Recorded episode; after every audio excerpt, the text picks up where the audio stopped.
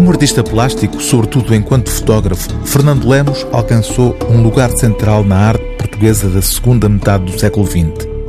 Mas Lemos distinguiu-se também como poeta, quase em simultâneo com a decisão de virar as costas à ditadura de Salazar, fixando residência em São Paulo, no Brasil, onde ainda vive.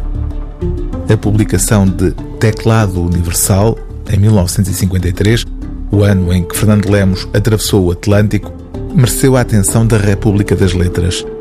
Uma década mais tarde, Jorge de Sena dedicou-lhe um texto de análise em que considera o mundo de Fernando Lemos um mundo ferozmente despojado de qualquer lógica externa. Tal como a sua pintura é sem figuras, refere Jorge de Sena, a poesia de Fernando Lemos é destituída de música, não de ritmo, de música. É um silêncio ritmado por percussões repetitivas que se desenvolvem, ampliam, retornam, associam e dissociam, sem nunca se permitirem construções melódicas.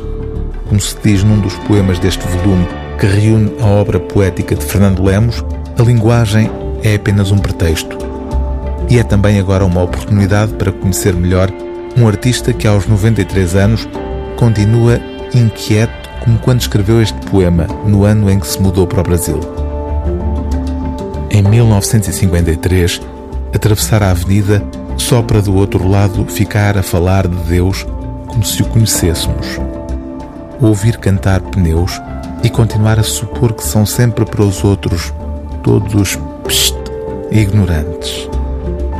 Fumar um cigarro entre duas dificuldades como se fossem dedos. Ir a Paris dizer que bem e voltar por entre tambores cardíacos para uma cave de cobras e lagartos a verificar que surge sempre um ioiô antes de uma guerra. O livro do dia TSF é Poesia de Fernando Lemos, edição Porto Editora.